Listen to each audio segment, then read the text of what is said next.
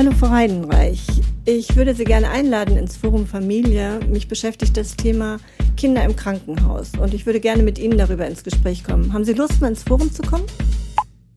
Ja, sehr gerne. Hallo Frau Hellmann. Ich würde auf jeden Fall gerne kommen, denn das sind zwei Dinge, die ähm, sowieso auf dem Plan stehen. Einmal ein sehr komplexes Thema und zum anderen kann ich dann endlich mal die Räumlichkeiten des Forum Familie kennenlernen. Oh, super. Ich freue mich total auf Sie. Äh, am besten mache ich mit Ihrem Büro einen Termin aus, oder? Ja, das ist am sichersten. Vielen Dank. Wir hören voneinander.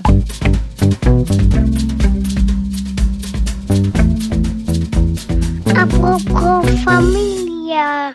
Ja, hallo und herzlich willkommen alle, die uns wieder hören hier bei Apropos Familie.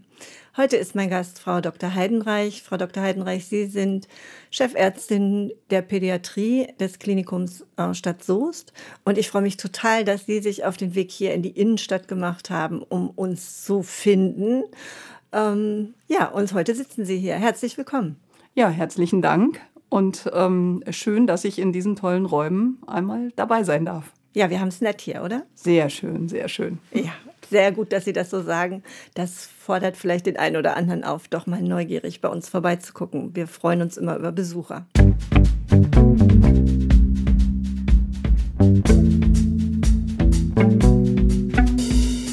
Ja, ich möchte heute mit Ihnen über ein Thema sprechen, das sicherlich, wie Sie anfangs schon mal in der Sprachnachrichten sagten, in der Sprachnachricht sagten, sehr vielschichtig ist. Wir haben hier ja sehr häufig Kontakt mit ganz jungen Eltern, äh, mit ganz kleinen Babys. Und das erste Mal, wenn das Kind krank wird, das ist immer ein großes Erschrecken. Ich erinnere mich an meine eigenen Kinder, als sie das erste Mal fieberten, da habe ich wirklich Sorgen gehabt, obwohl das ja ein Prozess ist, der häufiger vorkommt bei Kindern. Aber wenn ein Kind dann ins Krankenhaus muss, das ist doch sicherlich eine ganz große Hürde für Eltern, aber auch für Kinder. Oder wie erleben Sie das?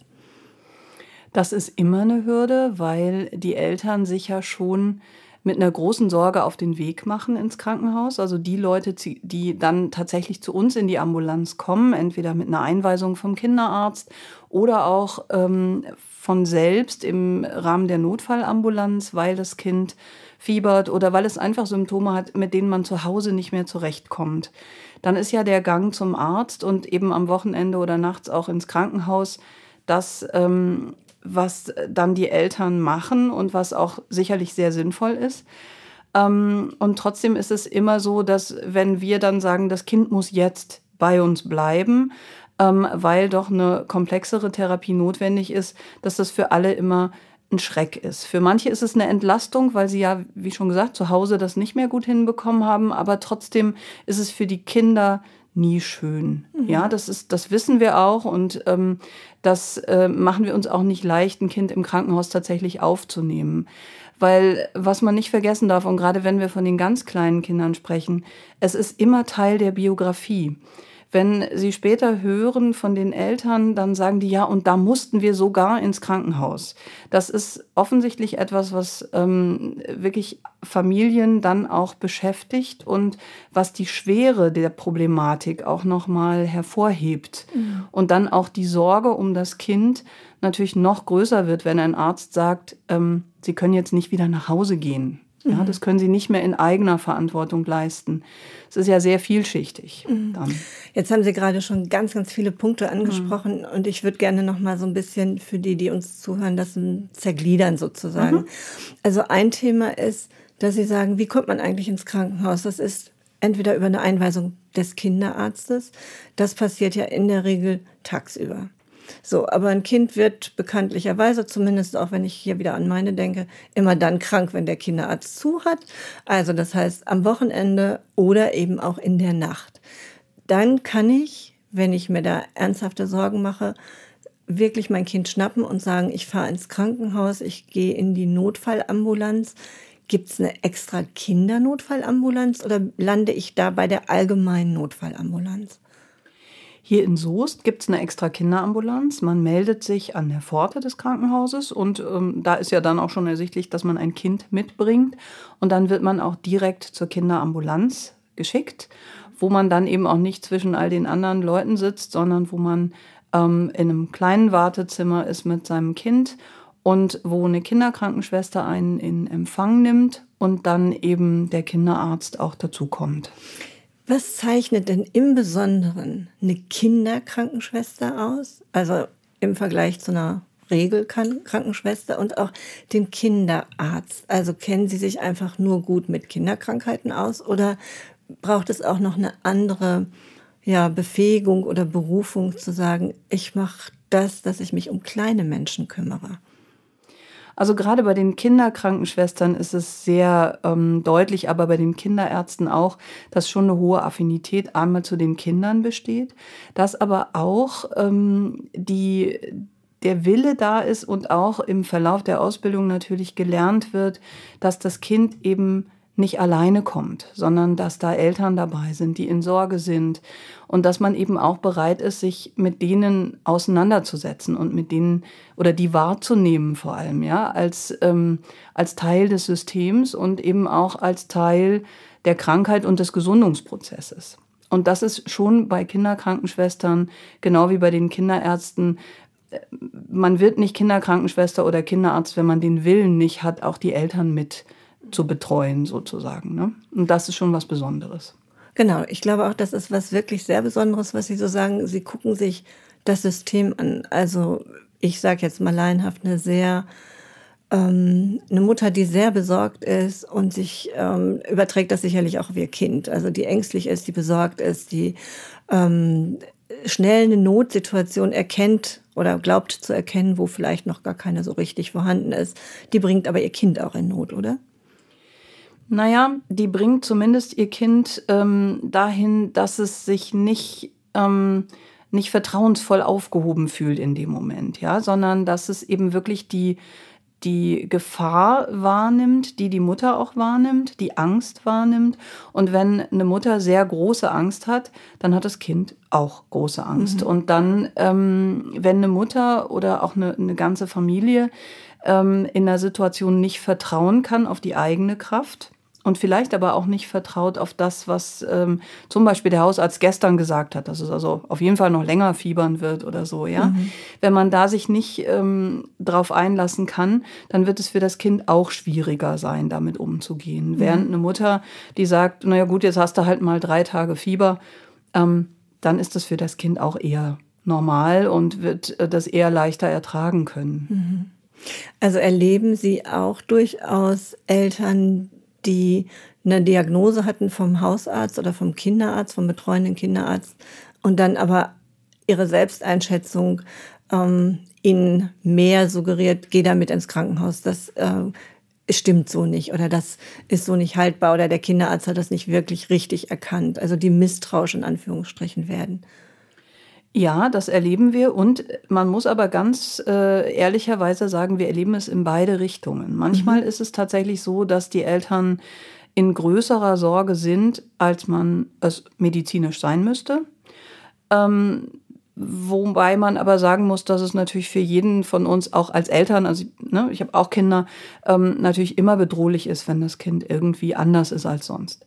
Aber wir erleben auch die Eltern, die sagen, nee, ähm, ich habe den Eindruck, da ist mehr dahinter. Mhm. Und die auch recht haben.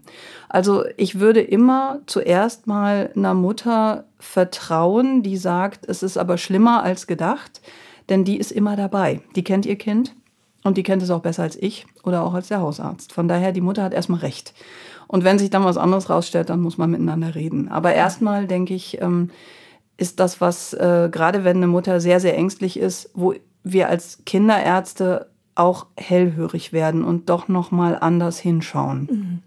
Ja, das trifft sich eigentlich gut auch mit meiner Überzeugung, dass Mütter in der Regel ein gutes Bauchgefühl haben. Also die nehmen schon auch manchmal was wahr, was man vielleicht noch nicht richtig untersucht oder was noch nicht richtig sich gezeigt hat, aber sich andeutet. Ja, genau. Mhm. Jetzt sprechen wir von Kindern und ich habe gerade gemerkt, in meinem Kopf waren jetzt gerade sehr kleine Kinder, aber bei Ihnen landen ja alle Kinder, also die Neugeborenen, sage ich mal, die vielleicht noch nicht ganz so stabil sind oder die noch ein bisschen stabilisiert werden müssen, aber auch größere Kinder. Bis zu welchem Alter sind denn Kinder bei Ihnen wirklich bis die volljährig sind, bis die 18 sind? Oder wie lange kommen Kinder zum Kinderarzt auf die Kinderstation? Also hier in Soest ist es tatsächlich so, dass wir die Kinder aufnehmen, bis sie 18 sind. Und so lange sind die bei uns noch Kinder. So dürfen die auf der Kinderstation sein. Auch zum Beispiel, wenn äh, chirurgische Eingriffe nötig sind. Ähm, sowohl unfallchirurgisch als auch, ähm, wenn ein Blinddarm entfernt werden muss oder ähm, irgendeine andere Operation ansteht, dann werden die Kinder zwar von den chirurgischen Kollegen operiert und betreut, aber werden auf der Kinderstation versorgt und auch von Kinderkrankenschwestern umsorgt. Ich habe gerade gedacht, das ist ja ein Riesenspektrum. Ne? Also man muss ja einen Säugling ganz anders behandeln als ein Kindergartenkind, als ein Schulkind, als ein pubertierendes Kind und eben auch beinahe ein volljähriges Kind oder Jugendlichen. Also können wir gar nicht mehr von Kindern in dem Sinne sprechen.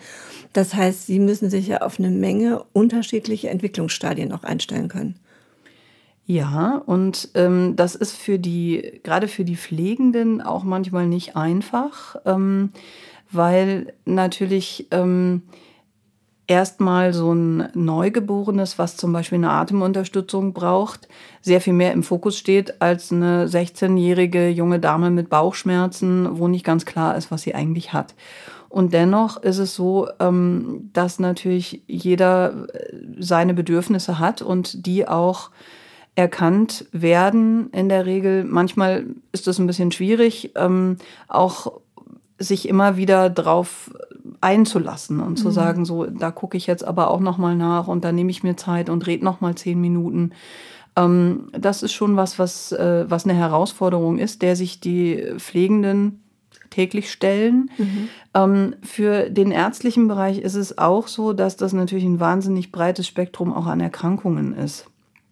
Ähm, mit den unterschiedlichsten Laborwerten, die sich im Laufe des Lebens ändern. Ähm, und auch eben mit den Erkrankungen, die sich ja in unterschiedlichen Altern auch unterschiedlich darstellen. Mhm. Ja, aber das ist auch das, worauf wir ja spezialisiert sind und was uns Spaß macht, was das auch so einen spannenden Beruf sein lässt.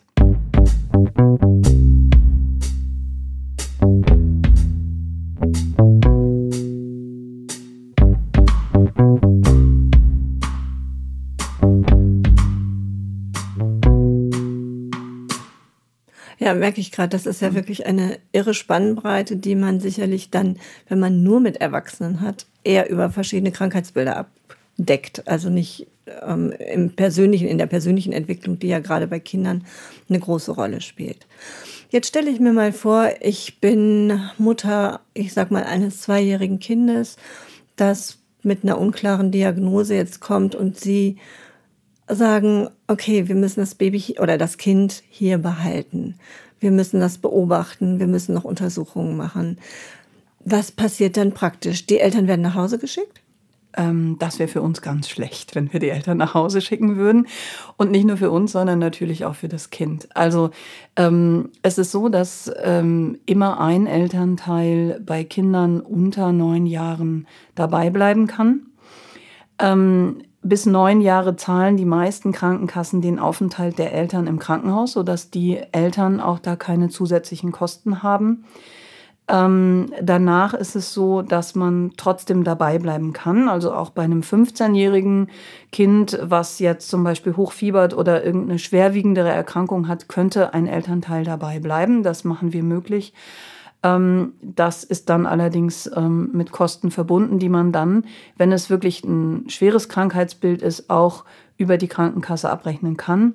Wenn es jetzt eher so ist, dass das Kind nicht alleine bleiben möchte und die Mama gern dabei sein will oder so, dann ist das was, was man dann selber finanzieren muss. Mhm.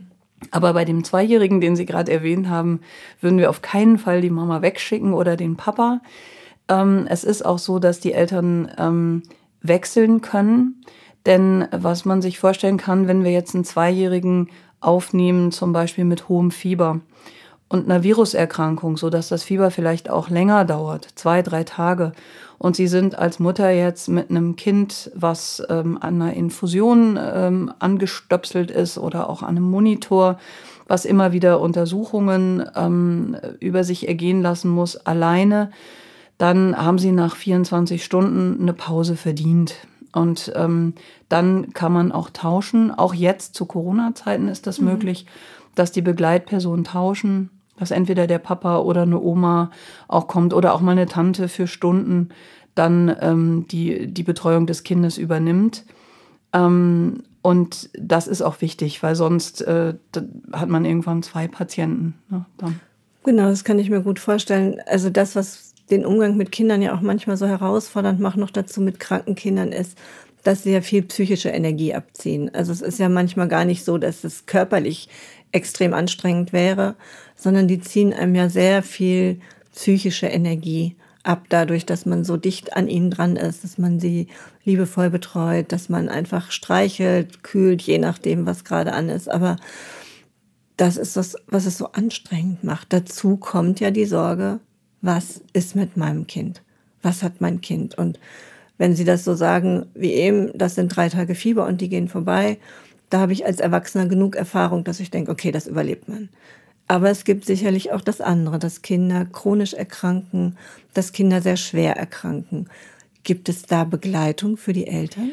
Also primär sind tatsächlich wir als Ärzte und äh, die Schwestern dann die Begleitung. Mhm. Und das ist dann auch so, dass wir uns ähm, auch für Elterngespräche Zeit nehmen, auch mal abends ähm, mit einer ähm, Familie sitzen und sprechen, wenn es sich wirklich um schwerwiegende Erkrankungen handelt. Ähm, oft ist es so dann ja, dass die Kinder auch noch ähm, in andere Krankenhäuser verlegt werden, zum Beispiel äh, zu den Herzchirurgen nach Önhausen oder eben in die Uni nach Münster oder sowas, wo dann noch andere ähm, Kliniken mit betreuen, wir aber dann doch als heimatnahe Klinik sozusagen der Ansprechpartner sind und dann natürlich auch diejenigen sind, die die Eltern am längsten kennen und die Kinder und ähm, dann schon auch ähm, immer wieder Gesprächspartner sein können. Ähm, gerade bei den kleinen Kindern, wenn es jetzt sich um Neugeborene oder Frühgeborene handelt, dann ist es ja so, dass sie auch ähm, Teil des Teams ein Stück weit sind. Und ähm, das ist auch was, was die Eltern sehr gerne annehmen auch wenn der wirklich schlimmste Fall eintritt und ähm, zum Beispiel ein Kind verstirbt, entweder unter der Geburt oder weil es eine schwer ähm, gestörten Herzfehler oder sowas hat, dass man dann wirklich sagt, ähm, da brauchen wir Leute, die die Eltern auch langfristig betreuen. Mhm. Und dann ist eben sowas wie das Forum Familie ähm, ein Ansprechpartner, ähm, der für uns erstmal eine Sicherheit bietet, da ist jemand, der für die Eltern weiter da ist und ähm, der den Eltern dann auch ähm, den Weg eröffnet in andere Hilfsmöglichkeiten, die es noch gibt, ja, also in Selbsthilfegruppen mhm. oder ähm, eben auch vielleicht manchmal eine finanzielle Unterstützung oder was man sonst noch eben anbieten kann. Das heißt also, für die Eltern ist eigentlich im Großen und Ganzen eine gute Sorge getragen, dass sie in solchen schweren Krisen eine Begleitung finden. Wie benehmen sich denn Kinder im Krankenhaus? Sind die grundsätzlich ängstlich? Sind die auch manchmal echt neugierig? Gewöhnen die sich an diese Krankenhausabläufe? Wie erleben Sie das? Das ist oft sehr unterschiedlich, wenn gerade kleinere, also äh, Vorschulkinder, ähm, Kleinkinder stationär aufgenommen werden, ist erstmal die Sorge im Vordergrund. Ähm, aber natürlich haben wir auch so ein bisschen Bestechungsmaterial und nicht nur Stechmaterial. Ähm, wir haben so eine schöne Kiste, die wird äh, jedes Mal neu aufgefüllt, wenn sich der Boden zeigt von unserem ähm, äh, Förderverein, ja, von Herrn Neumann, den rufen wir dann an und dann gibt's wieder neue Dinge für die Jungs, äh, Selbstbastelflugzeuge und für die Mädchen schöne Ketten und Ringe oder auch umgekehrt. Wow.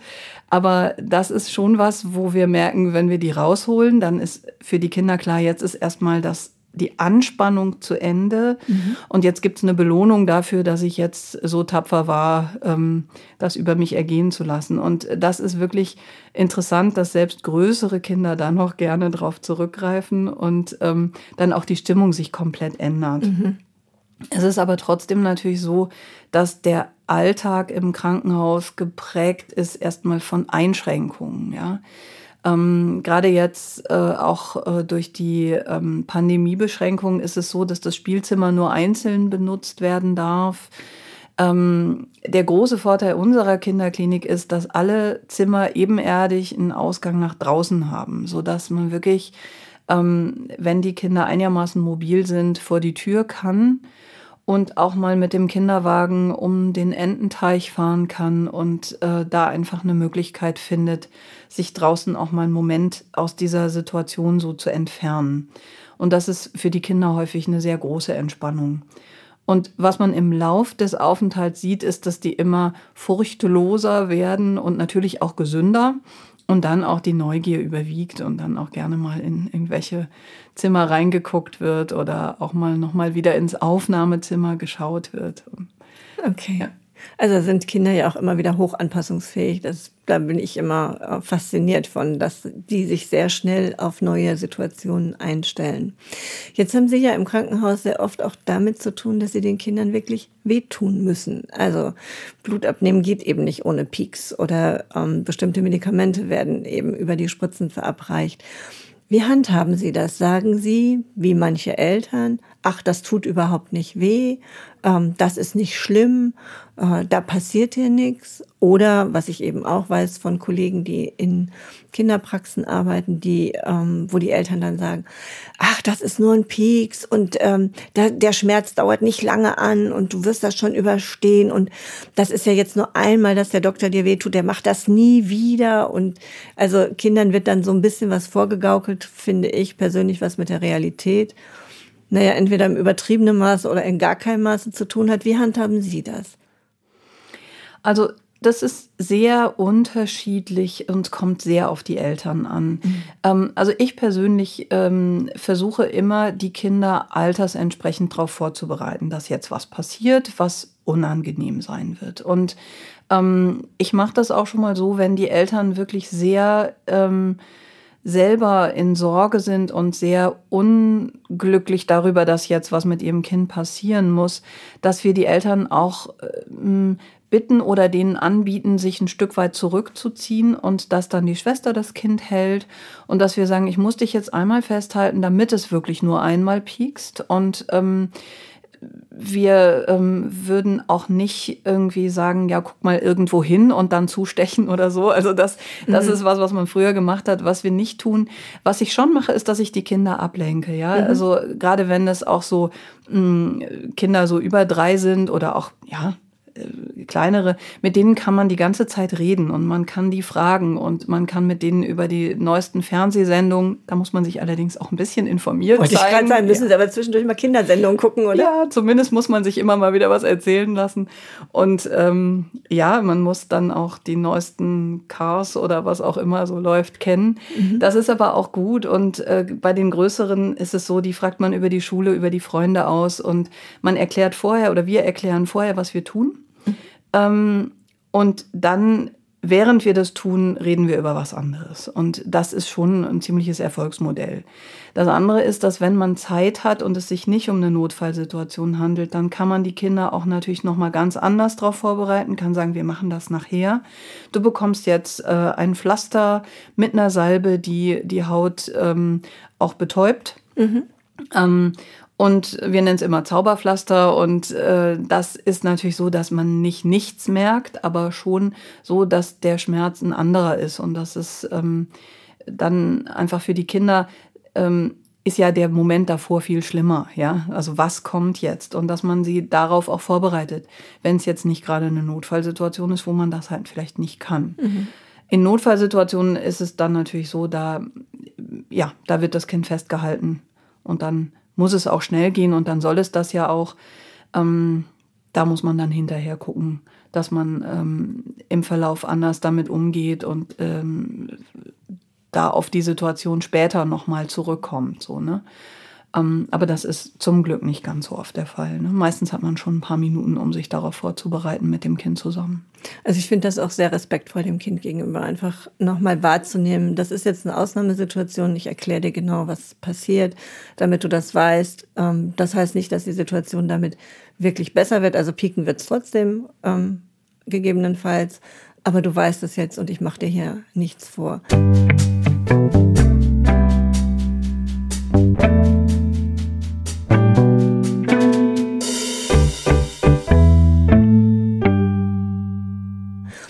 Mir vorstellen, dass solche Situationen, wo sie wirklich die Kinder festhalten müssen, weil es eben jetzt schnell gehen muss, weil sie schnell reagieren müssen, für Eltern dann oft sehr bedrohlich wirken.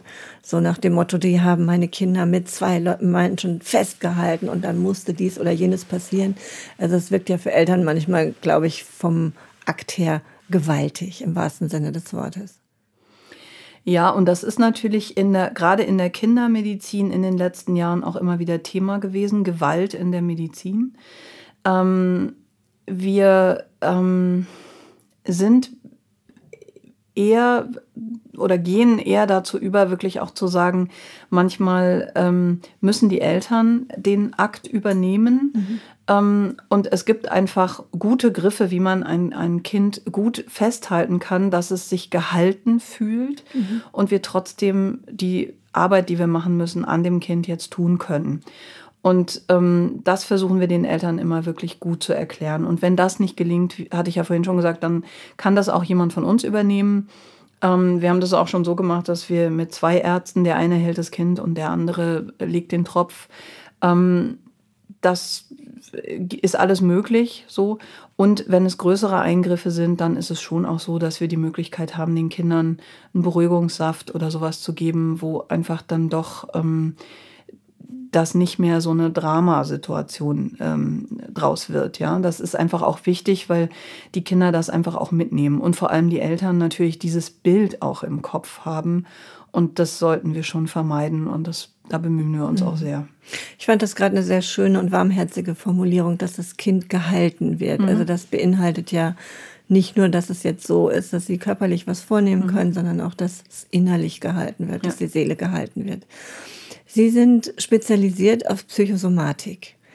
Was heißt das denn im Zusammenhang mit Kindern? Was sind psychosomatische Erkrankungen? Bilder vielleicht bei Kindern, auf die man aufmerksam werden kann? Und was bedeutet das? Also Psychosomatik hat es ja schon im Begriff, dass man sich nicht nur um den Körper, sondern auch um die Seele und eben nicht nur um die Seele, sondern auch um den Körper kümmert. Und ähm, in der Regel ähm, ist das eben eine Einheit bei Kindern noch viel mehr als bei uns Erwachsenen, weil den Begriff, den wir so gern benutzen, da reiße ich mich mal zusammen. Ja, das ist ja nichts, was Kinder wirklich mhm. können und auch nicht können sollten. Wenn man Glück hat, können sie das eben nicht, sondern mhm. dann zeigen sie sehr deutlich, wenn in den verschiedenen Bereichen was nicht in Ordnung ist. Und ähm, was wir am häufigsten haben bei Kindern, in, also bei kleineren Kindern, sind Bauchschmerzen, sind Unruhezustände, Schlafstörungen, Fütterstörungen, mhm.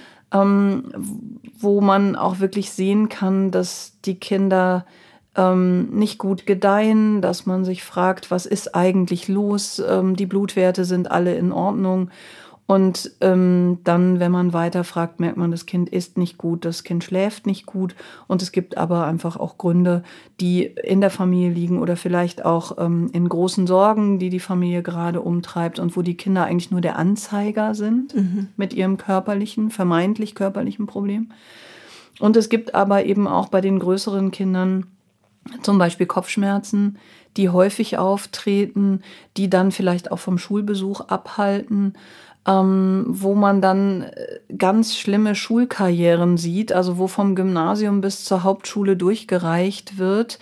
Und wenn man genau hinschaut, dann war es aber doch manchmal etwas, was wir Erwachsenen überhaupt nicht als schlimm wahrnehmen. Mhm. Wo wir als Eltern sagen, ja, das Meerschweinchen, natürlich ist das verstorben. Das war ja auch schon drei Jahre alt. Ähm, wo die Kinder aber nicht drüber wegkommen und dann irgendwann aufhören, drüber zu reden mhm. weil wir Erwachsenen immer sagen, ist doch nicht so schlimm. Und das ist was, was wir sehr häufig erleben, ja, dass es ähm, Ereignisse sind, die wir Erwachsene gar nicht als traumatisch oder als schlimm wahrnehmen, die für Kinder aber unerklärlich sind und die dann dazu führen, dass die Kinder irgendwann aufhören, darüber zu reden, aber dann körperliche Symptome entwickeln. Und ähm, das ist eigentlich die Kunst, mit den Kindern dann ins Gespräch zu kommen und rauszufinden, was ist eigentlich das, was sie wirklich bedrückt. So. Ja, ich habe gerade noch mal so gedacht, als Sie das erzählt haben, Kinder sind ja auch noch nicht so kommunikativ. Also viele Dinge sind vielleicht auch für sie tatsächlich so gar nicht beschreibbar, die im inneren Erleben stattfinden. Also ich kenne viele Erwachsene, für die das ein Problem ist und für die das schwierig ist. Und von Kindern, die ja auch noch nicht über diese ähm, Finessen der Sprache ähm, verfügen, glaube ich, ist es manchmal sehr herausfordernd zu beschreiben, was ist da mit mir los, was beschäftigt mich, ähm, wovon träume ich. Also das sind ja je nach Alter des Kindes sicherlich besondere Herausforderungen, da auch noch mal rauszufinden, was passiert da im Kind. Ja, und da kann man sicher auch nicht nur mit Reden drankommen, sondern da muss man auch mal vielleicht eine halbe Stunde mit dem Kind spielen und auch mal ähm, malen, äh, irgendwas plastizieren. Das ist was, ähm, was sehr viel Zeit und, und Raum, auch inneren Raum erfordert, den man dem Kind dann auch geben muss.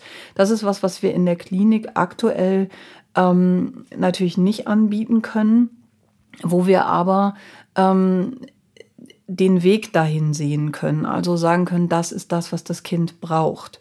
Und wo wir dann auch Kontakt aufnehmen zu ambulanten ähm, Psychotherapeuten, Kinder- und Jugendlichen-Therapeuten oder eben auch tatsächlich auch nochmal an der Stelle zu Ihnen, zum Forum Familie, wo wir sagen, da kann die Familie vielleicht mal loslassen und vielleicht auch können die Eltern dann doch was erzählen, was das Kind nicht formulieren kann. Und ähm, wenn man den Eltern diesen Raum gibt, dann wissen die oft auch um die Probleme, auch wenn sie die vielleicht beim Arzt so nicht formulieren. Oft ist es auch so, dass Eltern Dinge beim Arzt nicht erzählen, weil sie glauben, das interessiert da nicht. Und ähm, wenn wir in der Klinik ihnen aber den Raum geben, das mal auszusprechen, ähm, dann ist das oft der erste Moment, wo sie das tun und wo dann klar wird, ähm, da braucht es jetzt doch noch mal eine andere Unterstützung. Und das ist vielleicht gar nicht ähm, medizinisch eine Unterstützung, die wir da brauchen, sondern da brauchen wir vielleicht jemanden, mit dem wir mal länger reden können. Also das ist das, was wir ja hier auch erleben, wobei wir ja nicht mit den Familien in dem Sinne arbeiten, sondern zu uns kommen dann, wenn die Eltern. Aber ich glaube auch, oder ich habe den Eindruck, dass Eltern sich hier auch aufgehoben fühlen und eben auch von dem normalen Leben erzählen können, auch von dem, was ihnen nicht gelingt oder worum sie sich bemühen oder woran sie vielleicht auch scheitern, um dann Unterstützung auch zu bekommen und auch zu erleben, das darf sein. Also alles kann sein und darf sein. Wir müssen ja nicht perfekt sein. Und wir können dann aber gemeinsam gucken, wo können wir Situationen so verbessern, dass sich alle wieder ein Stück wohler miteinander fühlen können. Denn immer dann, wenn das Kind sehr belastet ist, würde ich jetzt behaupten, sind auch die Eltern sehr belastet. Es geht gar nicht anders. Und wenn die Eltern sehr belastet sind, sind auch immer die Kinder sehr belastet. Also das System an sich funktioniert immer. Wie auch, in welche Richtung auch immer. Ja, und ähm, es ist ja tatsächlich auch so, dass selbst ähm, wenn wir auf normale, also eigentlich normale Situationen schauen. Zum Beispiel, ähm, wenn ein Kindergartenkind, also gerade in den Kindergarten gekommen und ähm, die Situation ist ja ganz klassisch, das Kind kommt in den Kindergarten und die Mutter nimmt ihre Arbeit wieder auf. Mhm. Der Vater geht arbeiten und alle denken, super, das Kind ist jetzt schön betreut und jetzt kann ich wieder durchstarten. Das ist ja gemein, weil das ist natürlich nicht so, weil jetzt fangen die Infekte an. Und zehn bis zwölf Infekte im Jahr sind normal. Wenn ich mir überlege, so ein Infekt dauert ein bis drei Wochen, dann bin ich im Sommer vielleicht mal gesund und den Rest der Zeit habe ich irgendwie was. Ja? Und, dauerkrank. Äh, dauerkrank, genau. Und die Kinder heißen ja auch nicht umsonst manchmal Rotznasen. ähm, das hat schon einen Grund. Und ähm, dann kommen die Mütter in die Situation, dass sie eben nicht mehr voll beruflich sein können, wie das vorher so war. Und gerade dann, wenn es noch das erste Kind war, hat man tatsächlich, ich hatte das auch, die Illusion, Kindergarten, jetzt fange ich wieder an, ja. Und es ist dann eben gar nicht so. Und immer wieder wird man so zurückgeworfen. Und mhm. Ähm, natürlich gibt man seinem Kind nicht die Schuld dafür, aber man fühlt doch eine gewisse Genervtheit, wenn schon wieder die Temperatur bei 38,7 ist. Und sich das auch einzugestehen als Eltern und zu sagen, das darf man auch. Ne? Man darf da auch frustriert drüber sein. Aber es ist eigentlich was ganz Normales. Es passt nur nicht in unser gesellschaftliches Konzept. Und da sich auch klar zu machen, dass man nicht der Schuldige ist oder der Versager als Eltern, sondern das ist einfach so. Und manchmal kommen eben Eltern zu uns, die wollen, dass es aufhört. Und das soll jetzt weggehen. Und die geben dann Medikamente und jetzt geben sie doch ein Antibiotikum. Das wird dadurch nicht schneller besser. Ja? Und diese Infekte braucht man fürs Immunsystem, die braucht man, um groß zu werden. Ähm, aber das ist eben nicht immer bequem. Ja. Also ich glaube, das ist ein sehr wichtiger Punkt, den Sie da ansprechen, weil es wird ja auch von der berufstätigen Mutter erwartet, dass sie funktioniert im Beruf. Also ähm, jeder ist auch an Kollegen oder auch an Chefs genervt, wenn es heißt, okay, ich muss wieder zu Hause bleiben wegen meines Kindes oder ich muss die Kindheitskranken Kinderkrankheitstage nehmen oder ich muss mir Urlaub nehmen, weil ich habe niemand für die Betreuung. Also das macht ja auch viel Stress. Und ich finde, es macht auch viel Stress, wenn das Kind gesund ist und gut betreut ist und abends die Familie zusammenkommt und Mama dann irgendwie nicht nur das Kind aus der Kita abholt, sondern auch noch den Einkauf macht, das Essen kochen muss, die Waschmaschine zwischendurch anschmeißen und sich ja auch noch ein bisschen mit dem Kind oder mit den Kindern beschäftigen möchte. Und die Kinder sind fertig, sind fertig von Schule, sind fertig von Kindergarten, sind fertig von ihren Belastungen, die ja auch nicht nur Spielen sind. Also Kinder spielen ja im Kindergarten nicht entspannt, sondern das ist ja auch was Anstrengendes, hat viel mit Lernen zu tun, hat viel mit Aufmerksamkeit zu tun. Also ich glaube, viele Familien sind heute auch wirklich angestrengt im Alltag. Ja, und das ist das, was wir vor allem in der nächtlichen Notfallambulanz wahrnehmen, wenn Eltern kommen und sagen, aber ich muss morgen wieder arbeiten. Ähm, und es muss jetzt gesund werden. Und das ist natürlich was, was uns komplett überfordert. Vor allem, wenn man dann nachts als jüngerer Assistenzarzt da steht und äh, soll jetzt irgendwie dieses Kind gesund machen, genau, und muss dann ähm, eingestehen, nee, das kann ich gar nicht, ähm, dann sind die Eltern oft unzufrieden und ähm, dann, dann gibt es so eine gewisse Anspannungssituation, wenn der ähm, Arzt dann sagt, ja, da, da müssen Sie jetzt durch. Ja, gibt es denn kein Zäpfchen damit, dass Erbrechen aufhört? Und ähm, all diese Dinge, das, äh, das macht schon auch Konfliktstoff, so, den wir immer wieder wahrnehmen. Ähm, und das führt auch manchmal dazu, dass Eltern wirklich sehr unzufrieden sind, weil wir nicht das Kind in der erwünschten Zeit heile machen konnten. Ja, das geht eben auch nicht. Ne? Krankheit braucht Zeit und ein Kind braucht auch Zeit zum Genesen. Also ich habe manchmal auch ein ganz schlechtes Gefühl, wenn mir Eltern sagen, ja, jetzt haben wir das Antibiotikum und jetzt können sie Gott sei Dank wieder in den Kindergarten. Und ich denke so manchmal, ja, aber es wäre auch noch schön, wenn das Kind so zwei, drei Tage hätte, um sich zu erholen. Wir alle wissen, nach einer Grippe sind wir auch noch nicht sofort am nächsten Tag wieder fit, sondern wir brauchen so ein paar Tage und denken dann oder merken dann, wir kommen wieder in die Kraft. Und bei den Kindern ist es ja nicht viel anders. Ja, und das ist in der Kinderheilkunde, ja, was schönes Wort eigentlich, eben tatsächlich ein Problem, was in den letzten Jahren ähm, eigentlich fast ausschließlich in der Psychosomatik in den Blick genommen wird. Mhm. Die ähm, übrige Kinderheilkunde wird immer wissenschaftlicher, wird immer weiter aufgeteilt, die Spezialisierungen werden immer weiter gefächert, was auf der einen Seite schön ist, weil man natürlich ähm, sagen kann, ähm, da kennt sich einer richtig gut aus mit der Niere oder mit dem Herzen, ja. Ähm, der weiß da alles zu, aber es ist auch so, gerade bei den äh, Infektionskrankheiten, die wir ja hier in, in der Allgemeinpädiatrie, in, in der Kinderklinik in Soest, ähm, viel behandeln, da ist es eben so, wie Sie gerade gesagt haben. Ähm, wenn wir das Antibiotikum rausholen, dann hören wir eigentlich auf, über die Krankheit und den Genesungsprozess weiter nachzudenken. Dann sagen wir, das muss man für zehn Tage nehmen und dann ist wieder gut. So, und nach drei Tagen hört dann auch glatt das Fieber auf aber dass der Körper trotzdem sich weiter jetzt nicht nur mit dem Erreger, sondern auch mit dem Antibiotikum auseinandersetzen muss, dass das Kind auch insgesamt wieder gesund werden muss, das fällt dann so ein bisschen raus und das ist dann auch nicht mehr so im Blick. Und tatsächlich ist es so, wenn man ähm, auf frühere Zeiten schaut, eine Lungenentzündung, die brauchte eben drei Wochen und dann brauchte das Kind auch nochmal Zeit, um sich zu erholen. Heute haben wir im Krankenhaus eine mittlere Verweildauer bei Lungenentzündung von 3,7 Tagen, die uns so zugestanden wird, ja. Und dann muss das Kind aber irgendwie auch nach Hause und dann kriegt es noch das Antibiotikum als Saft weiter und eigentlich ist es dann aber auch schon wieder gesund geschrieben, laut unserem Gesundheitssystem. Und das ist natürlich eigentlich nicht so. Ja, aber die Erwartung, die wir dann an die Kinder haben, ist, dass sie wieder funktionieren. Und da ein bisschen Bewusstsein bei den Eltern zu schaffen und auch ein bisschen ähm, Ruhe zu schaffen und zu sagen, es braucht eben, bis man wieder gesund ist. Ähm, das ist gar nicht so einfach.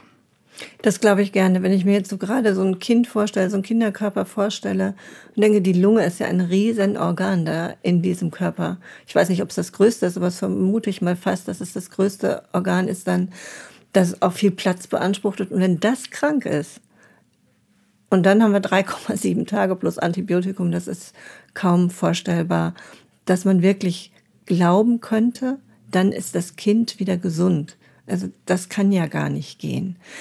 Wie ist denn, also ich denke manchmal, oder habe das bei meinen Kindern so in Erfahrung gebracht, dieses, dieser Prozess, ich bin krank als Kind, ich bin da nieder, ich bin schwach und ich kann wieder genesen. Das ist doch ein elementarer Lebensprozess, den Kinder dann nochmal für sich in Erfahrung bringen. Also vom krank und schwach sein hin zum wieder kraftvoll sein und auch vertrauen können, dass mein Körper das schafft. Also ich kann das. Ich kann mich in dieses Kranksein begeben, wirklich mich darin fallen lassen, weil ich weiß, ich werde auch wieder gesund. Ist das heute noch so, dass es so eine Erfahrung ist für Kinder oder darf die gar nicht mehr sein? Ich habe lange Zeit einen Kindergarten mitbetreut und ähm, da war das immer so, dass die Kindergärtnerinnen sich gewünscht hätten, dass die Kinder bis zum Gesundwerden tatsächlich auch zu Hause bleiben. Ähm, weil genau das, was Sie gerade beschreiben, eben ganz, ganz schwierig ist dann, wenn ich als Eltern arbeite und eben darauf angewiesen bin, dass äh, das Kind möglichst schnell wieder Kita-fähig ist. Mhm. Ja? Ich sage nicht gesund, sondern Kita-fähig. Und ähm, dieser Prozess ist ja eigentlich nicht nur einer fürs Kind, sondern wenn ich als Mutter die Chance habe, mein Kind wirklich mit Ruhe zu begleiten in so einer fieberhaften Virusinfektion, wo ich nicht viel tun kann. Und wirklich auch mal zu sagen, ich lasse das Kind auch mal sein und lasse es mal fiebern und mache vielleicht nur kühlende Maßnahmen und ähm, schau mal, wie sich das auch verändert, wie das die Kraft hat, da wieder gesund zu werden und habe auch wirklich die Ruhe dem ja, dabei zu sein und das Kind da zu unterstützen, dann ist das eine ganz andere Erfahrung, als immer nur drauf zu gucken, zu sagen, oh, schon wieder 39, ich muss jetzt schon wieder den Fiebersaft geben und vielleicht am besten noch zwei im Wechsel. Ähm, damit es ja nicht fiebert und damit es ja schnell gesund wird. Das ist aber eine Illusion. Es wird durch meinen Fiebersaft nicht wirklich gesund, sondern ich drücke sozusagen die Temperatur und das Kind spielt dann wieder und ist vermeintlich fit, muss aber ja trotzdem diesen Erreger, den es hat, bekämpfen. Und das Immunsystem ähm, ist etwas, was, was riesig ist in unserem Körper, ja, was, was ja alle Organe betrifft und wo auch wirklich äh, viel Arbeit drin steckt, also Energie, Körperenergie drin steckt. Und ähm, die brauchen die Kinder dann auch. Ne? Und dafür brauchen sie auch mal Ruhe und äh, vielleicht auch mal eben wirklich ähm, eine Umsorgung und eine Umhüllung zu Hause. Ne? Das ist aber was, was eben ganz schwierig ist, weil wir Mütter, wenn wir berufstätig sind, dann auch ein schlechtes Gewissen haben. Und wenn ich das jetzt so sage, fühle ich mich auch schon wieder ein bisschen schlecht, weil ich denke, oh je, oh je, jetzt denken die Mütter, eigentlich mache ich alles falsch. Ja, es ist natürlich nicht so. Ja, man muss natürlich immer gucken, wie passt es ins Leben rein. Aber schön wäre es schon, wenn man gerade den kleinen Kindern da ein bisschen Zeit geben würde, die Erfahrung, die Sie vorhin geschildert haben, auch zu machen. Ja, und ich habe so beim Zuhören auch nochmal gedacht, was ist so für mich als Erwachsene auch dabei hängen geblieben? Ne? Ich darf nicht krank sein, ich muss möglichst schnell wieder fit sein, ich muss schnell gesund sein, ich muss mich auch überanstrengen, um gesellschaftlich zu funktionieren. Das ist ja auch durchaus was, was gerade Eltern kennen, ne? die sich auch keine Zeit nehmen dürfen, eine Grippe mal richtig auszukurieren oder auch nur mal den blöden Schnupfen richtig auszukurieren und sich auch mal einen Tag zu gönnen, an dem es einem auch zu Hause wieder richtig gut geht, wo man denkt, ja, und morgen kann ich wieder zur Arbeit, weil ich fühle mich heute fit. Ja, genau. Also das ist eben genau das, was es beinhaltet. Wir sind aufgerufen, möglichst noch vor Ende der Erkrankung wieder aufzutreten auf der Arbeit und ja, genau. voll leistungsfähig zu sein. Und das verlangen wir inzwischen eben auch von den Kindern, ja. Auch in der Schule wird das verlangt, dass man möglichst wenig Schulfehlzeiten hat mhm. ähm, und dann auch möglichst noch alles nacharbeitet, was man in den Tagen verpasst hat, was ja nicht wirklich geht. Ja, und ich, wenn ich an meine Krankheitstage als Kind denke, ich hatte eine Mutter, die nicht berufstätig war. Und ich weiß, wir durften als Kinder dann immer aufs Sofa. Also wir durften nie auf dem Sofa irgendwie unser Bettzeug haben. Aber wenn wir krank waren, dann kriegten wir frisches Bettzeug aufs Sofa. Und das war einfach schon immer besonders. Und wir kriegten dann auch das, was, worauf wir besonderen Appetit hatten. Also das war dann eben zu meinen Zeiten der frische Orangensaft, den es mal gab, oder die Weintrauben, die es extra gab. Nur weil man krank war. Also krank sein hatte dann auch so richtig was von Verwöhnstatus und von, man durfte das jetzt alles, was man sonst nicht so durfte. Man durfte tagsüber auch mal Fernsehen gucken, was ja eigentlich zu meinen Zeiten eben überhaupt nicht so üblich war. Und äh, das war auch was, was zum Gesundwerden geholfen hat. Also wirklich dieses sich so umsorgt und umhüllt fühlen, wie Sie es gerade geschildert haben, da war Kranksein auch gar nicht mehr ganz so schlimm, weil man eben auch was machen durfte, was man sonst nicht durfte oder zu essen, zu trinken bekommen hat. Und alle haben immer gefragt, und wie geht's dir? Also das war auch so, man stand auf so eine besondere Art und Weise im Mittelpunkt. Und da hat sich Kranksein auch gelohnt. Ja, und ähm, ich glaube, dass es sich heute auch lohnt, ähm, für die Eltern, wenn sie ähm, diese besondere Situation nutzen können. Und das ist was, was wir auch im Krankenhaus immer mal wieder erleben, wenn die dann, ähm, wenn die Mütter oder Väter mit aufgenommen sind, dass sie plötzlich so entschleunigt sind. Mhm. Und dass plötzlich Zeit ist, mal ein Puzzle zusammenzumachen oder irgendwie ein Mandala zu malen, ja, wo man sonst gar nicht dazu kommt oder wo man sich die Zeit nicht für nimmt. Und dann ist man so zwangsentschleunigt plötzlich. Und ähm, es ist oft so, dass die, den ersten Tag gefragt wird, wann können wir denn wieder nach Hause? Und das ist ja hier so langweilig. Und die Frage kommt nicht von den Kindern, die kommt tatsächlich von den Müttern oder Vätern ähm, denen wir dann sagen, ja, sie können ja auch mal dies oder jenes tun und die dann irgendwann tatsächlich ähm, auch darauf zurückkommen und ähm, äh, dann äh, plötzlich sagen, Mensch, das haben wir ewig nicht gemacht zusammen. Und das ist auch mal ein ganz schönes, äh, ganz schöner Moment, äh, den zu sehen, ja, mhm. dass dann auch so eine Entschleunigung reinkommt. Frau Heinreich, wir kommen langsam so zum Ende. Haben Sie am Ende vielleicht noch eine Geschichte zu erzählen, die Sie im Besonderen schön fanden, die sie berührt hat, äh, wo sie denken, ja, das war eigentlich ein nettes Erlebnis als Ärztin mit einem kranken Kind. Ja, das war ähm, tatsächlich, ich habe ja erst äh, im März äh, dieses Jahres äh, angefangen in Soest und relativ kurz ähm, danach kam ein Kind nachts mit einer Verbrühung oder spät abends mhm. mit einer schweren Verbrühung ähm, des Oberkörpers und ähm, das war wirklich eine, eine schwere Geschichte, die auch mit Narkose und mit ähm, viel Aufwand ähm, in die ähm, quasi in die Gesundung gebracht werden musste und wo wir über viele Wochen alle zwei, drei Tage einen Verbandswechsel machen mussten und ähm, wo wir dem Kind auch wirklich viel zugemutet haben und wo die Mutter auch mit viel schlechtem Gewissen und viel Schuldgefühl kam, weil es ihr Tee war, ja, wo sie aber eigentlich nicht mit rechnen musste, dass es passiert, aber wie Unfälle so sind, ja. Und wo wir über die Zeit eigentlich so ein bisschen Sorge hatten, dass wir das Kind ja fast traumatisieren mit, mit diesen ganzen Verbandswechseln und all dem, was wir tun. Wo aber ganz am Schluss, als wir uns verabschiedet haben und der letzte Verbandswechsel war, ich gedacht habe, irgendwie ist mir jetzt ein Bedürfnis diesem Kind, die die ganze Zeit immer von Elsa, der Eiskönigin, erzählt hat, ähm, noch was mitzugeben. Und ich habe dann im Kaufland einen Elsa-Luftballon äh, ähm, gefunden und habe den ihr mitgebracht. Und ähm, sie war so beglückt und beseelt über diesen Luftballon. Und sie hat dann gesagt, ein vierjähriges Mädchen, die hat dann gesagt, es war so schön bei euch. Ach, wie nett. Und das war wirklich so eine echte Belohnung ähm, an der Stelle, weil ähm, wir gemerkt haben, beide, sowohl Mutter als auch Kind, sind über diesen Prozess gereift.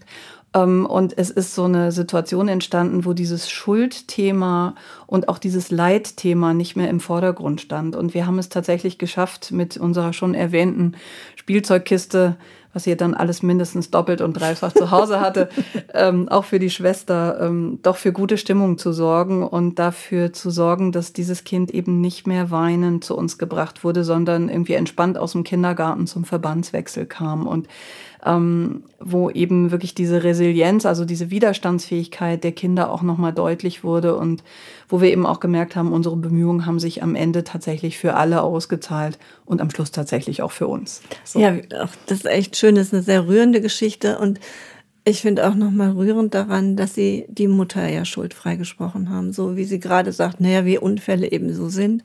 Genau, so sind sie. Also wir haben das nicht vor, dass das passiert, aber es passiert eben im Leben doch manchmal. Und dann ist es gut, wenn man irgendwo da aufgehoben ist, wo man nicht auch noch die Vorwürfe hört, sondern man sagt, ja, und jetzt gucken wir, wie wir da allen helfen können. Wie schön, dass Elsa die Eiskönigin irgendwie luftschwebend genau. sozusagen aus dem Krankenhaus konnte. Genau. Vielen herzlichen Dank für das nette Gespräch, für die vielen Informationen. Ich könnte jetzt noch ein paar Sachen weiterfragen, aber vielleicht an anderer Stelle nochmal zu anderer Gelegenheit. Ich bedanke mich bei allen, die heute wieder zugehört haben und vielleicht beim nächsten Mal wieder, wenn es heißt Apropos Familie.